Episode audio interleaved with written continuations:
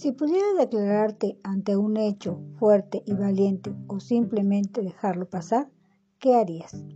La siguiente historia que te voy a contar hace referencia a las creencias que cada uno hace sobre sí mismo. Pon mucha atención.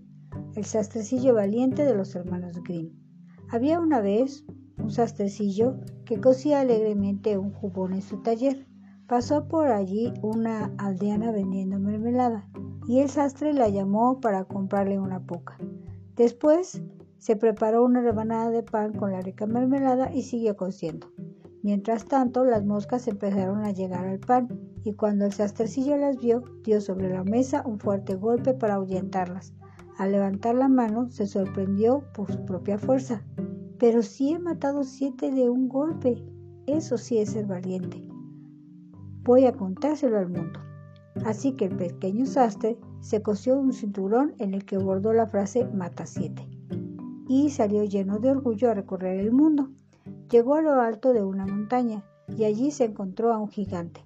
Al ver este lo que decía el cinturón del sastrecillo, lo miró con desprecio y finalmente lo desafió.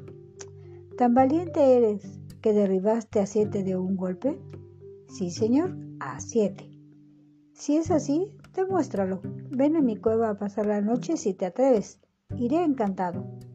La cueva era muy grande y aunque el gigante ofreció una cama al sastrecillo, él prefirió pasar la noche acurrucado en una esquina.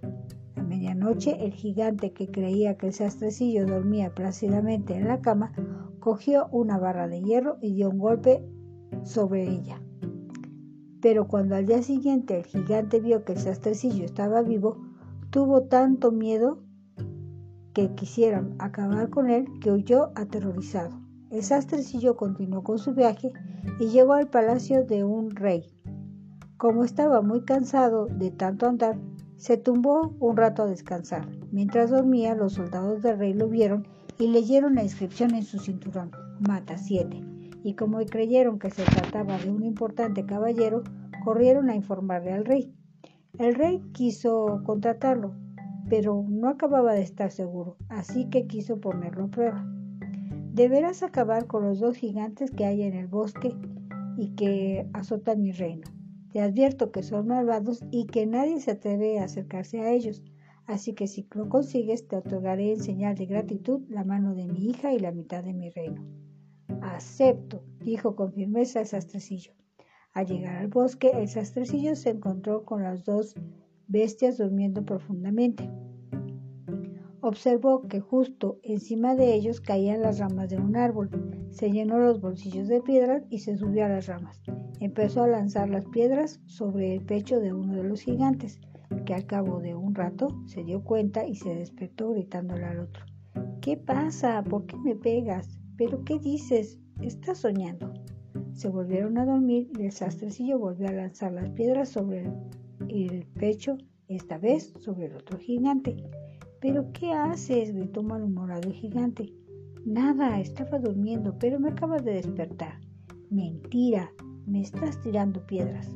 Discutieron un rato los dos gigantes, pero como estaban tan cansados, no duró mucho la riña y se volvieron a dormir. En ese momento, el sastrecillo lanzó la piedra más grande que guardaba sobre el primer gigante. Ahora sí que te has pasado, dijo el gigante, y saltó sobre su compañero y se ensarzaron en una disputa con todas sus fuerzas, en la que arrancaron incluso troncos de cuajo y que finalmente acabó con la muerte de los dos. Con su objetivo cumplido, el sastrecillo volvió al reino diciendo que él había sido el que había, el que había matado a los gigantes. Pero el rey seguía dudando, así que le puso un nuevo reto. Antes de tomar la mano de mi hija y la mitad de mi reino, tendrás que capturar al unicornio que hay en el bosque. El sastrecillo salió en su búsqueda, provisto de una cuerda y un hacha, y en cuanto lo vio, éste corrió velozmente a investirlo. Pero el sastrecillo fue más listo y se ocultó rápidamente tras un árbol, lo que hizo que el unicornio quedara clavado con toda su furia en el árbol. El sastrecillo le ató la cuerda al cuello, cortó con el hacha del el cuerno y volvió a presentarse ante el rey. Pero el monarca seguía sin estar conforme y le ordenó una nueva tarea. tendrás que cazar al jabalí que hay suelto por el bosque y que produce tantos destrozos. El sastrecillo volvió al bosque y en cuanto el jabalí lo vio, corrió contra él dispuesto a hacerlo añicos. El sastrecillo vio entonces una capilla que había muy cerca y de un salto subió a una de las ventanas. El jabalí entró dentro de la capilla y cuando quiso salir se encontró con que el sastrecillo había cerrado la puerta con fuerza. El sastrecillo valiente de nuevo volvió al palacio, henchido de orgullo, y esta vez el rey no tuvo más remedio que aceptar que se casara con su hija y se quedara con la mitad de su reino. Esta historia me gusta porque representa de manera muy clara lo que es una creencia. Hay creencias limitantes y hay creencias que te empoderan. El sastrecillo escogió sentirse valiente. Aun cuando solo había acabado con siete moscas, él se declaró mata siete. Al salir al mundo la gente creyó lo que él proyectaba y así, viéndose él mismo como un valeroso, se enfrentó a los gigantes. Así que la próxima vez que te encuentres ante un hecho, sabes que tú tienes el poder para definir la creencia sobre ti. ¿Qué es lo que harás? reconocer tu triunfo y empoderarte o dejar que los demás decidan quién eres. Mi nombre es Marta Ruiz, soy autora del libro Divorciarme y por qué no y creadora del programa disruptivo de metas y sueños. Si esta historia te gustó, compártela. Seguro que conoces a alguien que no tiene una creencia positiva sobre sí mismo. Nos escuchamos pronto. Adiós.